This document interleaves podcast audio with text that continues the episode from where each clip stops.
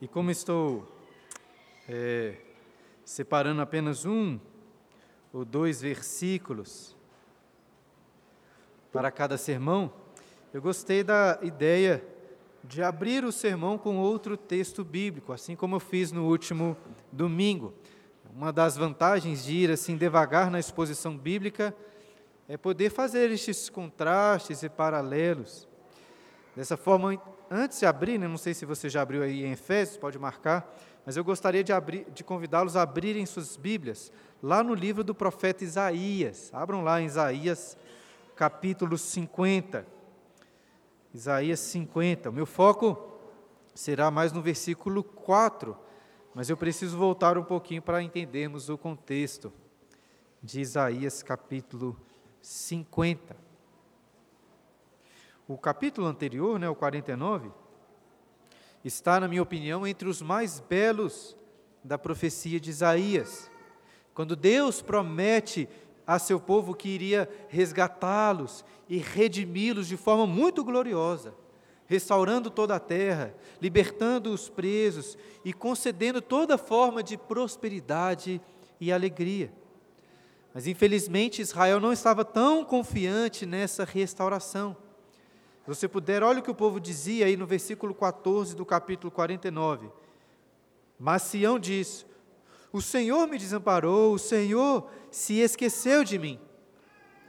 Diante desse lamento infundado de Israel, Deus faz uma declaração maravilhosa. Olha o versículo 50 do capítulo 49. Acaso pode uma mulher esquecer-se do filho que ainda mama? De sorte que não se compadeça do filho de seu ventre, mas ainda que esta viesse se esquecer dele, eu, todavia, não me esquecerei de ti. E assim, com esse acontecimento do povo duvidando da salvação gloriosa prometida por Deus, vamos aí ler agora o capítulo 50, no versículo 1, que começa dizendo: Assim diz o Senhor Onde está a carta de divórcio de vossa mãe, pela qual eu a repudiei? Ou quem é o meu credor, a quem eu vos tenha vendido?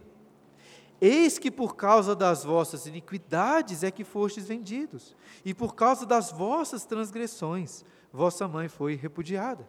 Então é como se o povo estivesse dizendo que Deus se divorciou da mãe deles e os abandonou, ou então os vendeu como escravos. Mas Deus questiona: Onde que está essa carta de divórcio? Quem é este credor que os comprou? Nada disso é verdade. O que aconteceu na realidade, Deus diz, é que vocês se afastaram e vocês me abandonaram com as suas transgressões. Mas ainda assim, Deus não desistiu e foi atrás do seu, do seu povo. O, proble o problema é que eles ainda não estavam muito confiantes na graça de Deus. Olha o versículo 2. Por que razão, quando eu vim, ninguém apareceu? Quando chamei, ninguém respondeu. Nós cremos sim na, na doutrina da graça irresistível, mas note que a linguagem bíblica não é tão simples ou tão sistemática aqui. Porque Deus está dizendo nesse versículo que, que quando veio para salvá-los, ninguém apareceu, nem respondeu, porque achavam que agora não poderiam ter mais esperança. Contudo, Deus pergunta na sequência do versículo: Acaso se escolheu tanto a minha mão que já não pode remir, ou já não há força em mim para livrar? Em outras palavras, Deus diz: Por acaso eu não tenho mais força para salvá-los? É, é claro que eu tenho. Eu sou o mesmo Deus que salvou vocês, que tirou vocês do Egito. Talvez até algumas referências aí na continuação do texto. Olha o final do versículo 2. Eis que pela minha repreensão faço secar o mar e torno os rios um deserto, até que cheirem mal os seus peixes, pois não havendo água morrem de sede. Eu visto os céus de negridão e lhes ponho pano de saco por sua coberta. E assim, diante dessa declaração do supremo poder de Deus, poder para salvar o seu povo, chegamos no versículo 4, que eu gostaria de enfatizar. O Senhor Deus, me deu língua de eruditos, para que eu saiba dizer boa palavra ao cansado. Ele me desperta todas as manhãs, desperta-me o ouvido para que eu ouça como os eruditos. Perceba que todo o discurso aí do livro muda bastante no versículo 4. Talvez seria até melhor que o capítulo fosse dividido aqui, porque uma nova pessoa passa a falar. E quem está falando? Pelo versículo 10, sabemos que essa é a voz do servo. Né? E quem conhece Isaías, especial o capítulo 53, sabe que estes capítulos próximos apresentam as palavras ou as canções do servo sofredor. E eu disse que seria talvez melhor que o capítulo 50 fosse dividido aqui, no versículo 4. Mas uma das vantagens de não ser assim é que nós somos forçados a fazer uma relação entre este versículo e os anteriores. Veja, Deus acabou de declarar o seu imenso poder para salvar Israel. E de repente ouvimos a voz do servo dizendo: O Senhor Deus me deu língua de eruditos, para que eu saiba dizer boa palavra ao cansado. Evidentemente, muitas outras coisas poderiam ser destacadas nesse versículo e neste capítulo, mas eu gostaria de enfatizar a língua do servo. E ao falar de língua de eruditos, ou seja, a língua de uma pessoa muito estudada, talvez alguém aqui pense numa linguagem assim mais técnica, difícil, comum a talvez vários doutores que, se, que encontramos por aí. Mas a língua de erudito do servo não é uma língua de palavras difíceis, e sim de boas palavras aos cansados. Seu poder é tremendo, pois é o poder do Deus, do Filho de Deus em Israel. Mas apesar de tanto poder e glória, suas palavras são doces e mansas. Obviamente vocês sabem quem é este servo. Centenas de anos antes do nascimento de Jesus Cristo, o profeta Isaías estava falando sobre a sua boa e mansa voz aos cansados. Como o pastor Danny Ortlund diz no livro que nós estamos estudando no nosso clube do livro daqui da igreja, Jesus é a pessoa mais aberta, acessível, pacífica e condescendente do universo é a pessoa mais gentil e menos rude que você jamais conhecerá. Poder infinito, mansidão infinita, ofuscantemente resplandecente, infinitamente calmo. Se você tivesse apenas algumas palavras para definir quem é Jesus, o que diria? Na única passagem em que nos fala sobre o seu próprio coração, Jesus diz: Sou manso e humilde de coração. Essa é a língua de eruditos, essa é a voz que sai da boca do nosso Salvador. E agora sim eu gostaria de convidá-los a abrirem suas Bíblias em Efésios, capítulo 4, versículo 29, para ouvirmos a voz de Jesus através do seu apóstolo Paulo, Efésios 4, 29. E apesar de eu ter errado aí durante a liturgia, no final, na parte final, tem um, um esboço deste sermão de hoje. Se você quiser acompanhar por lá, acho que vai ficar mais fácil de acompanhar os pontos. Em Efésios 4, 29, o Senhor Jesus, através de Paulo, nos diz: Não saia da vossa boca nenhuma palavra torpe, e sim unicamente a que for boa para edificação, conforme a necessidade, e assim transmita graça aos que ouvem. Uma, uma das técnicas da boa comunicação é tentar mostrar logo no início a importância do assunto que você vai tratar, né? Uma forma de, vamos dizer, vender o seu peixe, né? Deixando as pessoas interessadas em prestarem atenção no que você tem a dizer aí nos próximos 5, 30 ou 50 minutos. É claro que eu não estou vendendo nenhum peixe aqui, nem qualquer outra coisa. E eu acredito que quase todos vocês aqui ou todos talvez, não, não precisam ser convencidos da importância de ouvir a pregação da palavra de Deus.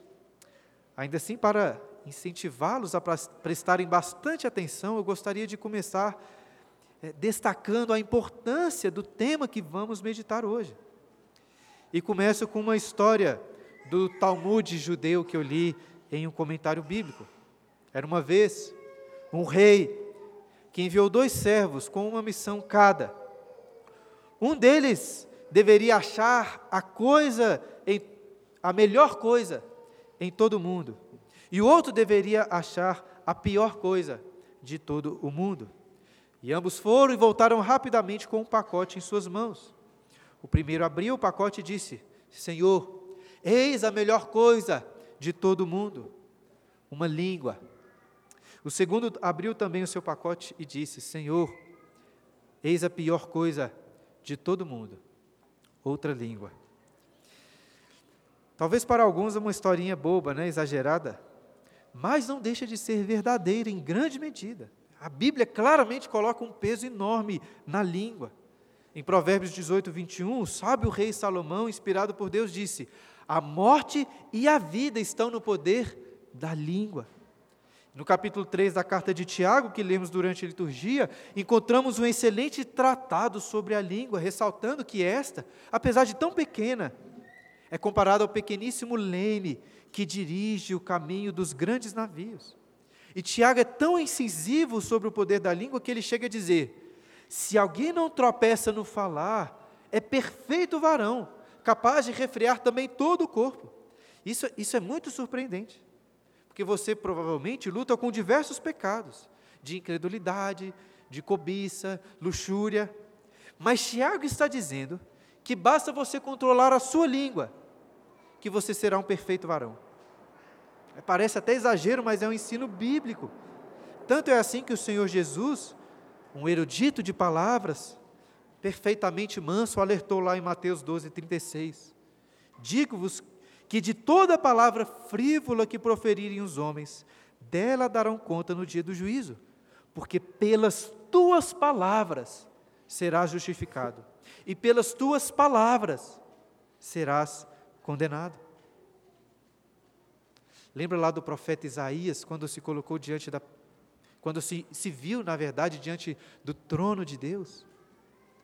Se você estivesse diante da presença de Deus e fosse descrever a sua condição de pecador, como que você iria descrever? Isaías escreve assim: Ai de mim, pois sou homem de impuros lábios, e habito no meio de homens de impuros lábios. E depois, quando ele foi curado, quando ele foi purificado, foi com uma brasa em sua boca, em seus lábios. O pastor Martin Lloyd Jones também pregou um sermão apenas neste versículo de Efésios que lemos há pouco. E quem já leu aqui alguns sermões do pastor Lloyd Jones, deve já ter percebido que em cada sermão ele parece estar pregando o assunto mais importante de todos. Eu acho isso muito legal nele, mas um pouco engraçado também, porque é como se o tema de cada sermão dele sempre fosse assim o mais especial e importante da vida cristã. Portanto, era de se esperar que ele tratasse a língua da mesma forma. E logo na introdução do sermão, ele, ele diz que as palavras são, em muitos sentidos, o maior presente de Deus para a humanidade. E dessa vez não tem como ninguém dizer que Lloyd Jones estava exagerando. Porque, de fato, sem ser aqui muito hiperbólico, uma das maiores e mais significativas manifestações da imagem de Deus no homem é a sua habilidade de falar. O Deus que criou e sustenta todo o universo pela sua palavra, deu ao homem a capacidade de entender e usar palavras. E claro, considerando a preciosidade da fala, pastor Lloyd Jones também considera que não é de se surpreender que essa seja uma das habilidades mais mal utilizadas. Tiago resume muito bem esse contraste quando ele diz, no texto que lemos durante a liturgia, que com a língua bendizemos ao Senhor Deus e Pai, e também com ela amaldiçoamos os homens, feitos à semelhança de Deus. E agora, voltando ao nosso contexto de, Éfeso, de Efésios, percebemos que Paulo também dá grande atenção à língua, às palavras da nossa boca. Ele começa o versículo 29 dizendo que não deve sair da nossa boca nenhuma palavra torpe ou podre. Ao contrário de uma linguagem suja. O que você esperaria então? É, talvez esperaríamos que Paulo é, fosse dizer que deve sair da nossa boca apenas palavras puras e limpas. Mas perceba aí no texto que é mais do que isso. O extremo oposto de uma linguagem suja não é uma linguagem limpa. Note que ao invés de simplesmente propor uma linguagem pura, Paulo diz que deve sair da nossa boca apenas boas palavras para edificação. Então, entende o contraste? Como eu tenho insistido nos últimos sermões, não adianta simplesmente querer deixar as suas vestes do velho homem. Nós devemos nos revestir com as vestes do novo homem, criado segundo Deus. Então, Paulo está mostrando aqui uma mudança muito mais radical. Não é só deixar de mentir, mas é de ativamente falar a verdade em amor ao próximo. E como vimos no domingo passado, não é só deixar de roubar, furtar, mas trabalhar, fazendo o que é bom, para ter com que acudir ao necessitado. E agora Paulo está mostrando que não adianta simplesmente usar uma linguagem limpinha, sem palavras torpes, mas ativamente pensar que cada palavra que sai da sua boca deve promover o bem e a edificação, de forma que estejamos então sempre transmitindo graça aos que nos ouvem. Percebe agora quão radical é este contraste? No final das contas, mais uma vez percebemos que o coração do problema é o problema do coração. Apesar da Bíblia colocar um peso enorme sobre a língua, como vimos anteriormente, antes da língua o problema estava no coração. Lá naquele texto de Mateus, em que Jesus fala que somos justificados ou condenados pelas nossas palavras, lemos nos versículos anteriores Jesus dizendo o seguinte: a boca fala do que está cheio o coração. Ou seja, o problema da boca, da língua, das nossas palavras, começa no coração. Muitos de nós aqui já devem ter ouvido a mãe dizendo assim: Olha, eu vou limpar a sua boca com sabão. Mas não adianta querer limpar a boca, é, tem que limpar o coração. Não adianta querer apenas mudar o seu jeito de falar. Deus precisa tirar o seu coração de pedra, do velho homem, e colocar o coração de carne, do novo homem. E esse coração que ama a Deus acima de todas as coisas e o próximo como a si mesmo, não vai bombear para a boca apenas palavras limpas, simplesmente, mas vai bombear palavras graciosas e boas para a edificação. Então, em resumo, este é o ensino aí de Efésios 4, 29. Outro pregador melhor, ou talvez um pouco mais apressado do que eu, poderia seguir então para o versículo 30. Mas, tendo, entre aspas, aqui vendido peixe, mostrado a importância deste tema para vocês, eu gostaria de gastar mais tempo meditando sobre este versículo. Portanto, olhem mais uma vez para o texto. Paulo começa dizendo: Não saia da vossa boca nenhuma palavra torpe. E o que é uma palavra torpe? É, podemos logo pensar em palavrões, mas não é simplesmente isso. A palavra grega que foi traduzida por torpe é usada apenas em um único outro contexto na Bíblia, que é quando Jesus fala da árvore má ou torpe, que produz frutos maus né, ou torpes. Então, acho que isso nos ajuda a compreender que a imagem que Paulo está utilizando aqui é de uma palavra podre, azeda, assim como um fruto apodrecido, ou mesmo uma carne ou um peixe estragado. Nos preocupamos muito em não colocar alimentos podres em nossas bocas, mas talvez seja ainda mais importante não deixar que aquilo que é podre saia da nossa boca. E pensando nessa imagem de podridão, acho que podemos compreender melhor os malefícios das palavras torpes. Em primeiro lugar, palavras torpes, podres, têm mau cheiro. Né? Se é muito ruim conversar com uma pessoa ali com bafo podre, muito pior é conversar com uma pessoa cujo linguajar é torpe. Além disso, todo o ambiente fica, fica fedido, né? Imagina, você pode estar ali numa praia linda, uma paisagem incrível, mas se chega aquele fedor de esgoto sendo jogado no mar, todo o ambiente fica contaminado, né? parece que a beleza vai toda embora. Assim é o poder de palavras torpes. Já deve ter acontecido de você sair de uma conversa com uma ou mais pessoas cujo linguajar é tão torpe que você se sente sujo, assim, com vontade até de tomar um banho. Mas não pense no outro. Pense em nós mesmos, pense em você mesmo, porque não são poucas as vezes que contaminamos o ambiente com as nossas palavras. E além do mau cheiro, assim como frutas e alimentos podres, as palavras podres transmitem doenças quando as, as outras pessoas se alimentam delas. Palavras torpes não apenas deixam o ambiente fedido, como ativamente fazem mal às pessoas por exemplo, através de ataques e xingamentos que machucam, ou através de um linguajar chulo, né, fazendo pessoas rirem de coisas impróprias, ou então, através da fofoca, em que todos são contaminados ali por um prazer perverso, na maledicência. E para não ficarmos apenas com poucos exemplos, eu preparei uma lista aí é, com uma grande variedade de tipos de frutos podres que saem da nossa boca. Você pode até acompanhar no esboço.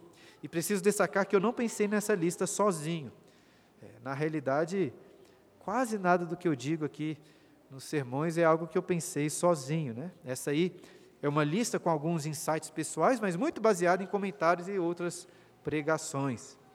E todos são unânimes em destacar que as palavras mais torpes e sujas que saem da nossa boca são as que tomam o nome do Senhor nosso Deus em vão. Provavelmente muitos aqui, ou todos, não chegam ao ponto de, de misturar o nome de Deus aí com palavrões ou com piadinhas sujas. Ainda assim, temo que nossas bocas sejam muito mais sujas do que pensamos, pois constantemente usamos o nome de Deus ou do nosso Senhor Jesus em palavras vãs, sem qualquer consideração com a sua honra. É uma, uma simples surpresa ou um espanto é suficiente para clamar: Meu Deus, Jesus amado. É, talvez você não ache que falar assim é tão grave. Mas justamente acontece, acho que é justamente porque estamos tão acostumados com esse tipo de expressão que não conseguimos perceber a sua perversidade. Mas veja, se realmente acreditarmos naquilo que estamos aprendendo aqui em Efésios, sobre quem Deus é, em toda a sua beleza, em toda a sua majestade, se realmente acreditarmos nisso, eu duvido que vamos continuar usando o seu glorioso nome de maneira vã e fútil. E olha que eu estou citando apenas um exemplo entre os diversos pecados que cometemos contra o terceiro mandamento. Né, hoje mesmo no culto, talvez, Alguns de nós tenham cantado, tenham orado, tenham falado sobre o nome de Deus sem a devida reverência. De forma que, ao invés de um aroma suave, estamos elevando aos céus um aroma fétido. Irmãos, esse é um pecado tão sério é que talvez valeria a pena um sermão apenas sobre ele. Lembro que há alguns anos eu dei uma aula de escola, escola dominical sobre o terceiro mandamento. E posso, quem sabe, né, estudar um pouco mais sobre o assunto, atualizar essa aula e transformá-la em um sermão para complementar essa parte, parte aqui. Né? Estou, estou pensando sobre essa, essa possibilidade.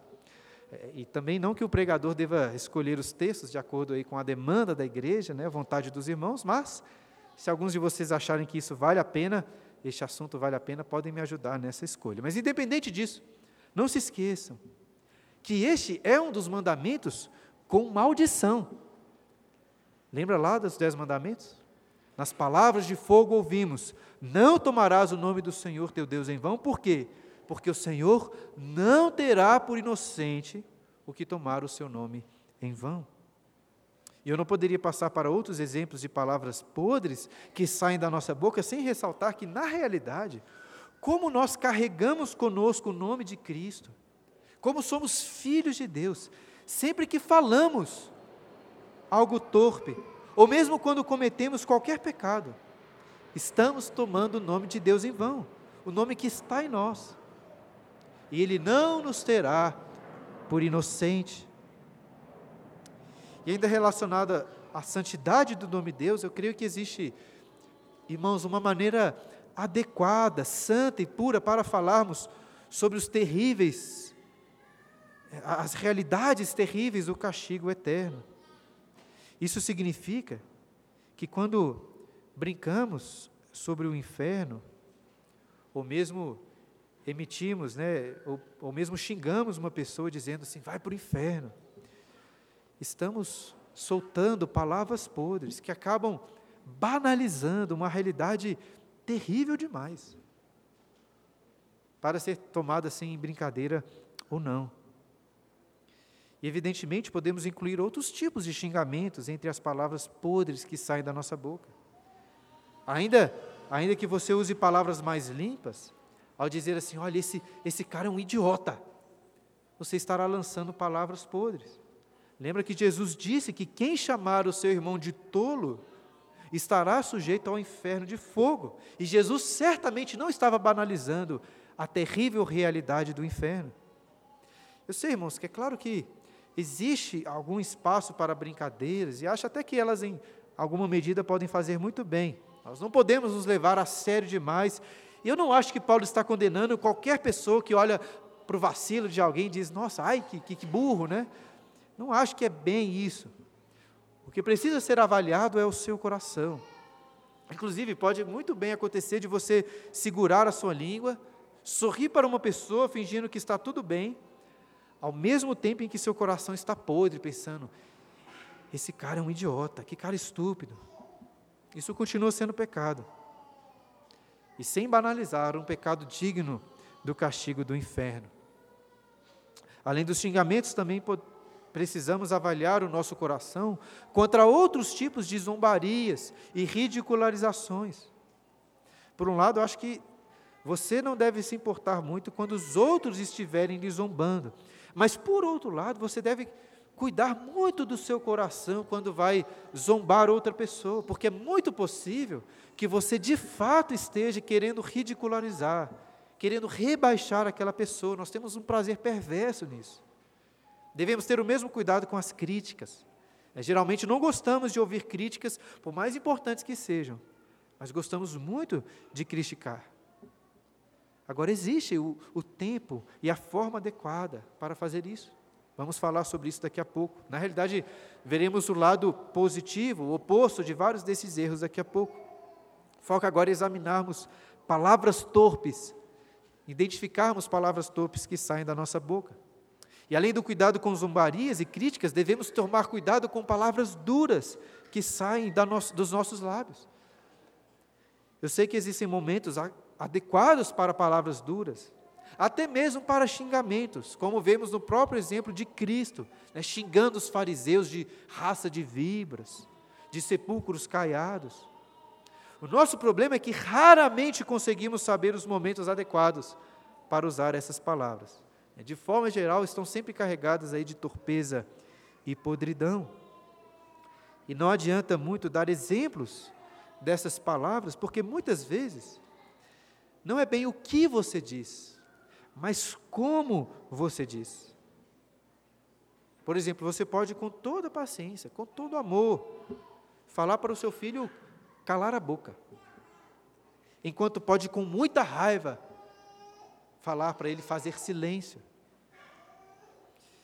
Quando eu falei sobre o problema da ira, lá no versículo 26, eu disse que estou bem convencido de que não existe qualquer motivo razoável para gritarmos ou mesmo levantarmos a voz com os nossos filhos ou com as outras pessoas, a não ser que seja assim para alertar alguém de um perigo ou situações excepcionais. Se você aumentou o tom de voz com seu filho, com seu cônjuge, com seu irmão, a sua ira estará produzindo palavras torpes. E antes do versículo sobre a ira, falamos sobre a mentira, que também se encaixa entre as palavras podres, estragadas que saem da nossa boca. E talvez pensando aqui sobre o furto que tratamos domingo passado, poderíamos considerar a fofoca. A fofoca como palavras torpes que roubam, que furtam a honra do nosso próximo. Seja com mentiras, né, maledicentes, ou seja, contando verdades sobre o seu irmão, mas que são verdades que ele preferia deixar preservadas. O ponto é que ao falar mal sobre uma pessoa, você está como que tirando as roupas dela, expondo suas vergonhas e roubando a sua honra. Tudo isso com o poder destrutivo da língua. Eu poderia citar ainda várias é, outras variedades né, de frutos podres que saem da nossa boca, como discussões vãs, ou debates cheios de soberba, murmurações, reclamações, né, como o presbítero Éder disse em sua oração. Mas para finalizar a lista, eu gostaria de falar sobre os palavrões. Eu deixei os palavrões por último de propósito, justamente porque quando tratamos de palavras torpes, podemos achar que basta parar de falar palavrão, que eu tenho uma boca limpa e pura.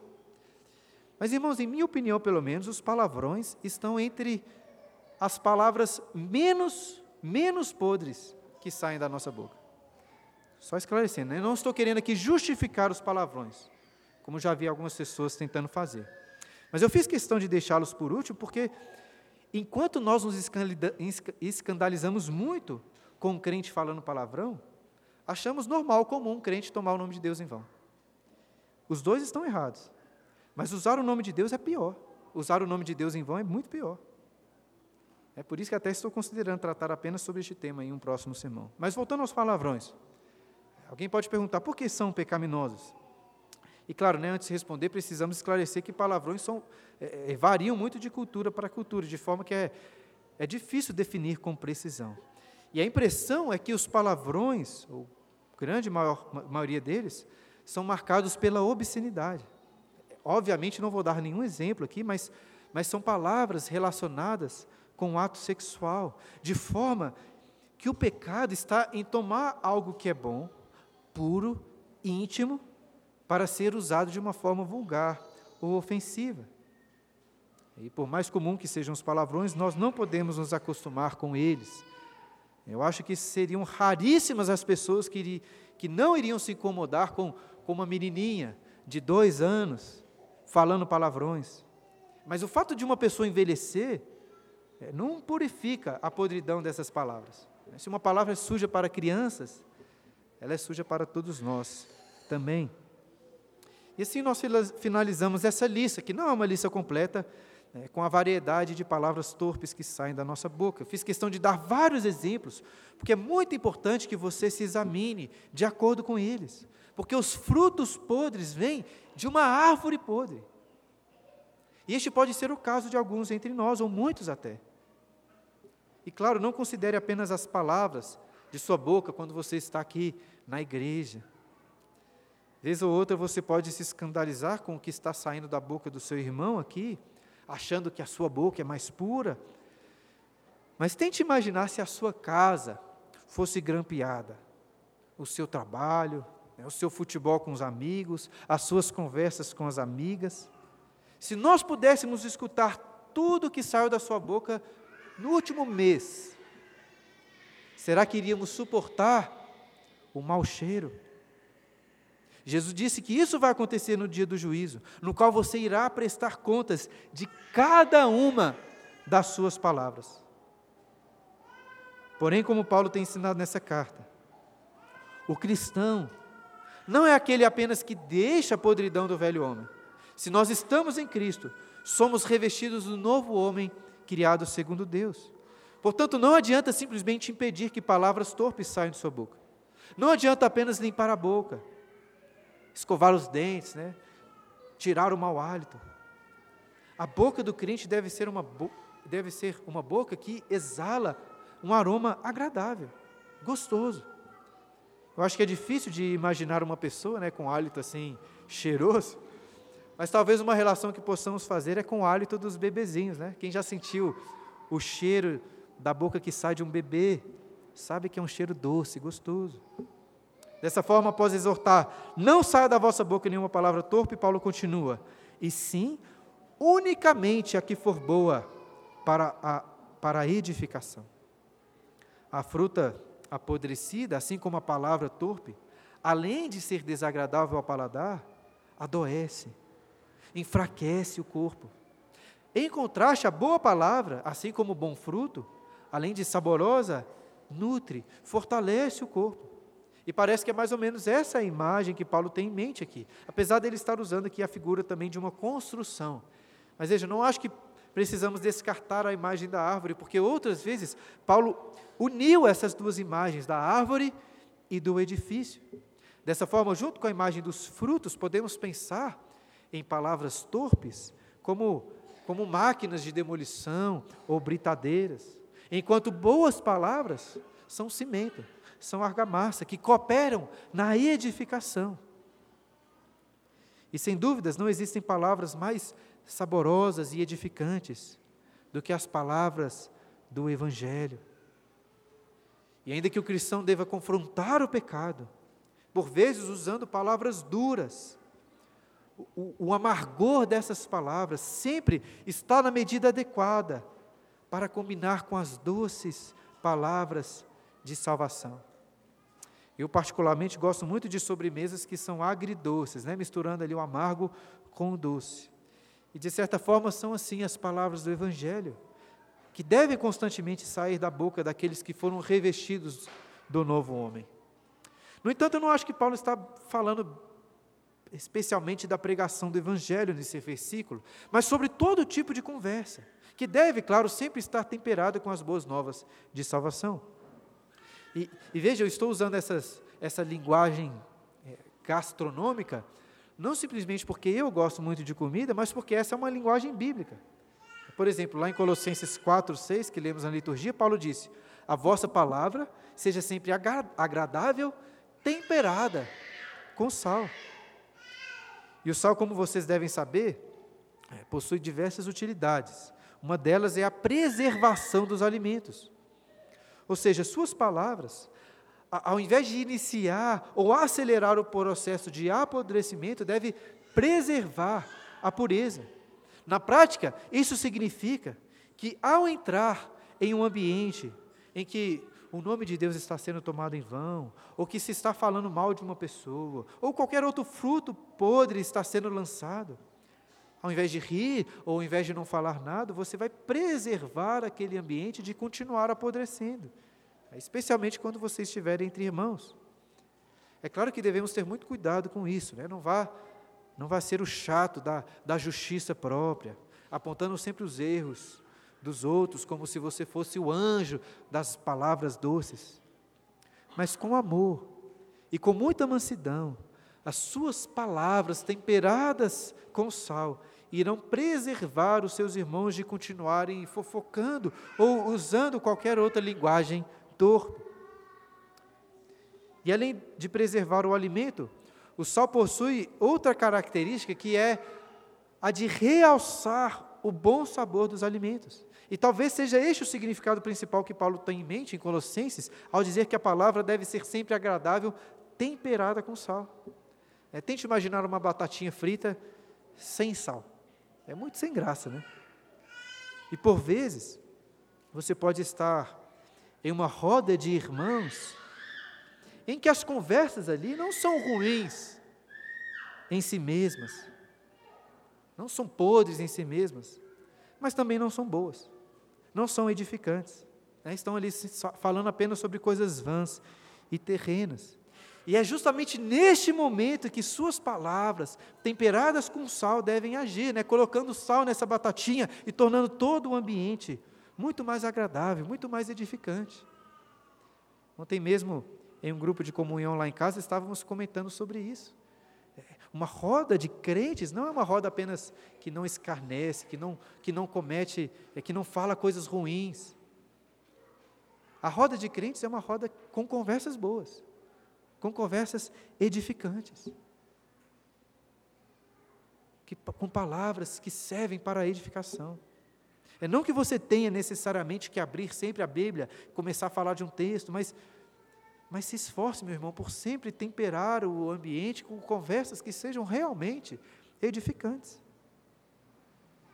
E em toda boa refeição, além de pratos salgados né, e temperados, nós esperamos uma boa sobremesa. Como já ressaltei, as palavras que saem da nossa boca devem ser doces. E agora, ao invés de uma lista de, da variedade de frutos podres, podemos pensar na variedade de frutos doces que devem sair da nossa boca. Em primeiro lugar, ao invés de tomar o nome do Senhor em vão, devemos honrar o seu nome. Como fazemos aqui, adorando, cantando e orando com reverência e alegria. Ao invés de banalizarmos realidades terríveis como o inferno, devemos falar sim sobre essas coisas com o devido peso, com o devido cuidado. Veja, não pensa que uma pessoa doce é aquela que sempre está elogiando, sempre falando coisas boas. Até porque doce demais é, é enjoativo e faz mal por mais difícil que seja, precisamos muitas vezes exortar o nosso próximo quanto aos seus pecados, alertando inclusive para o perigo do castigo eterno. Ainda assim, no lugar de xingamentos ou de palavras exageradamente duras, sempre devem sair das nossas bocas palavras amáveis, mansas, humildes, ao exemplo do nosso Senhor. Ao invés de zombar e ridicularizar, nossas palavras devem encorajar e nesse encorajamento, ao invés de um espírito excessivamente crítico, como é, como é tão comum em nós, devemos elogiar. Devemos sim reconhecer o bem que o nosso próximo tem realizado. Eu sei que por vezes você pode se preocupar em, em não suscitar o orgulho do seu irmão com elogios, mas a Bíblia, irmãos, ensina a honrarmos e bendizermos aqueles que, pela graça de Deus, estão fazendo bem. Nós temos muita facilidade em perceber erro nos outros e comentar sobre eles, mas devemos ser mais atentos ao que as pessoas fazem de bom. É como é doce e encorajador ouvir um elogio verdadeiro. De forma semelhante, no lugar das fofocas, mentiras e palavras duras que machucam e destroem, as nossas palavras devem levar cura Salomão ressaltou esse ponto lá em Provérbios 12, versículo 18, quando disse: Alguém há cuja tagarelice é como pontas de espada, mas a língua dos sábios é medicina. Então, ao invés de gritar ou aumentar o tom de voz com os, com os nossos filhos, com o nosso próximo, as nossas palavras devem levar cura, devem ser também palavras pacientes no lugar das constantes reclamações, seja com a política, seja com o seu chefe, seja com um calor, seja com os filhos, a nossa boca deve cumprir aquilo que Paulo vai dizer mais para frente, lá em Efésios 5,19. Dando sempre graças por tudo a nosso Deus e Pai, em nome do nosso Senhor Jesus Cristo. E além desses bons frutos e edificantes que eu ressaltei, Paulo destaca uma característica importantíssima sobre as nossas palavras. Olha o que ele diz na sequência do versículo 29. E sim, unicamente a que for boa para edificação, conforme a necessidade. O cristão maduro não se preocupa apenas em dizer boas palavras edificantes, como ele sabe dizê-las conforme a necessidade. É no timing perfeito. É Provérbios 15, 23, louva essa sabedoria dizendo: a palavra a seu tempo, quão boa é. E talvez o melhor contraste que podemos fazer são com aquelas palavras dos amigos de Jó. Lembra? Ao ler o livro de, de Jó, o que os amigos dele dizem, podemos até ser muito abençoados, porque aquelas palavras, em grande medida, são verdadeiras, são edificantes. No entanto, o grande problema dos amigos de, de, de Jó foi o de dizer coisas verdadeiras no momento errado, para a pessoa errada. Tem gente que gosta muito de falar e realmente possui coisas boas para dizer, mas devem também tomar muito cuidado. Né? Pastores, em especial, precisam se precaver deste erro que é muito comum. Não são poucas as situações em que a coisa mais doce para sair da sua boca é o silêncio. É o silêncio. Em todo o livro de Jó, acho que a melhor coisa que os seus amigos fizeram foi ficar em silêncio ali nos primeiros dias do seu luto. O livro de Provérbios também ressalta que até o tolo, quando se cala, quando faz silêncio, é tido por sábio. E eu acho que uma das principais causas da nossa falta de sabedoria, em falar apenas nos momentos adequados, né, sempre falando demais em momentos inadequados, é porque ao invés de pensarmos na necessidade e no bem do próximo, nós estamos muitas vezes falando e emitindo palavras pensando no nosso bem. A gente gosta de pensar no quanto as nossas palavras podem trazer louvor para nós mesmos. É, falamos assim para aparecer. Entretanto, o Evangelho da Graça que nos alcançou removeu o velho homem junto com essa ideia egoísta de que a nossa boca foi nos dada para o nosso próprio benefício. Ao contrário, sendo revestidos do novo homem, criado segundo Deus, sempre usamos as palavras pensando como elas podem edificar e abençoar o próximo. E essa é a ideia do que Paulo diz aí no versículo, no final do versículo.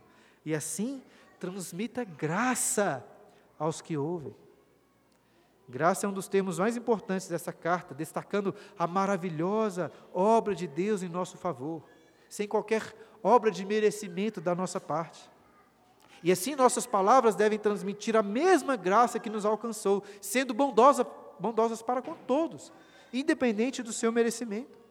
E claro, em especial, sempre anunciando as palavras de graça e salvação. Mas além desse sentido, Paulo nessa carta fala da graça algumas vezes, para destacar a capacidade que foi dada por Deus para alguém cumprir o seu papel designado.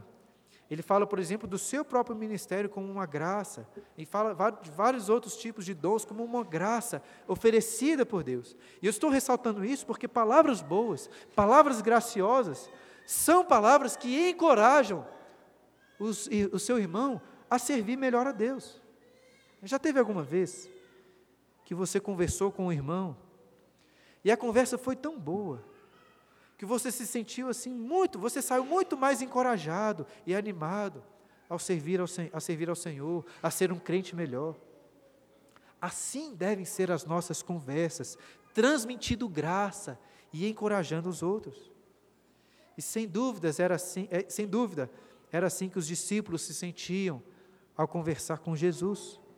Como cantamos aqui, ele é o verbo que se fez carne, cheio de graça e verdade. Da mesma forma, nos sentimos muito encorajados ao conversar com Jesus em oração e ouvir Suas palavras nas Escrituras. Como lemos em Isaías, Jesus é o servo que recebeu língua de eruditos para dizer boa palavra ao cansado.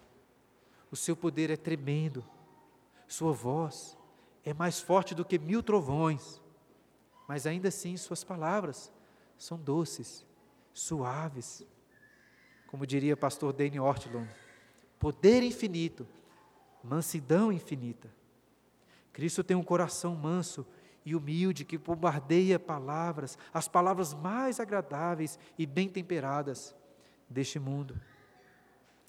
Mas, claro, por vezes são palavras agridoces, porque Jesus também nos alertou dizendo: que toda palavra frívola que proferirem os homens, dela darão conta no dia do juízo, porque pelas tuas palavras serás justificado e pelas tuas palavras serás condenado.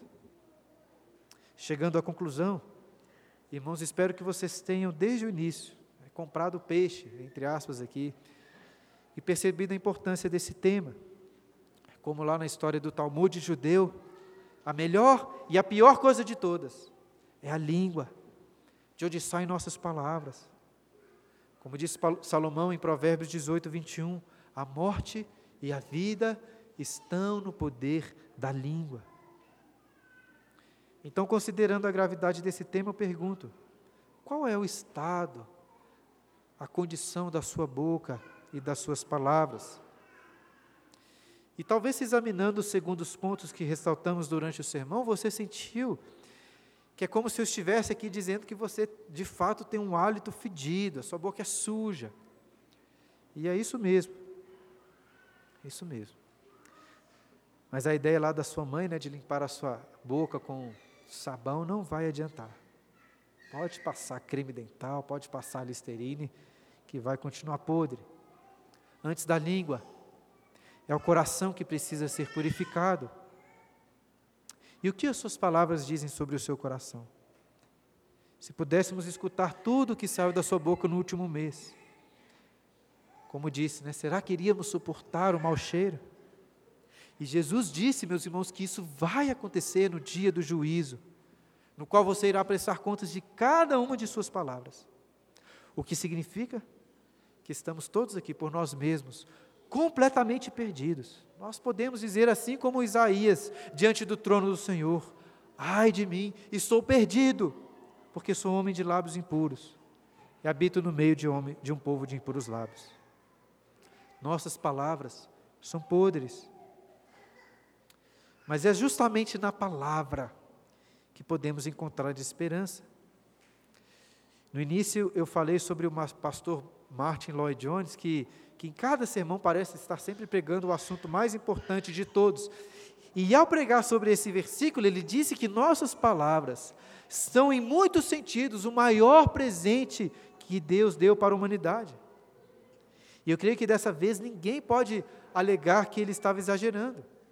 E digo mais: apesar do pastor Martin Lloyd Jones não considerar isso no seu sermão, o fato é que não só em muitos sentidos, como no maior de todos os sentidos, as palavras são o melhor presente de Deus para a humanidade. Ou melhor, a palavra, com P maiúsculo, é este grande presente. Porque Jesus é a palavra que se fez carne.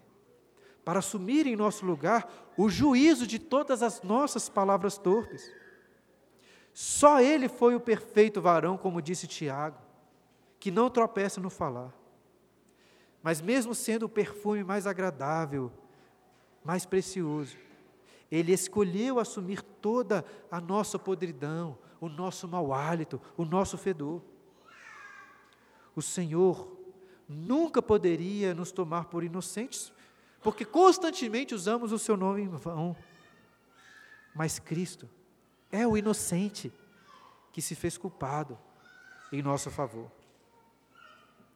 Palavras terríveis de xingamento, zombarias, ridicularizações foram proferidas contra ele. Nunca o nome de Deus foi tomado de forma tão vã e vil como na crucificação do nosso Senhor. E se só de chamarmos o irmão de tolo estamos sujeitos ao inferno de fogo, o que dizer então sobre toda a podridão que é vomitada pelas nossas bocas? O que podemos dizer? Podemos dizer que Jesus é o servo sofredor de Isaías, que foi colocado numa cruz maldita para sofrer o castigo do inferno que estava sobre nós. Que em sua morte ele ofereceu sangue, que purifica não só os nossos lábios, como o nosso coração, nos despindo do velho homem da boca suja, para sermos revestidos do novo homem, com uma boca que pronuncia apenas palavras boas para edificação, conforme a necessidade, transmitindo graça aos que nos ouvem. E hoje, você ouviu a voz da boca do nosso Salvador, a língua de erudito, que transmite graça, e lhe convida, com palavras boas aos cansados, dizendo: Vinde a mim, todos os que estáis cansados e sobrecarregados, e eu vos aliviarei.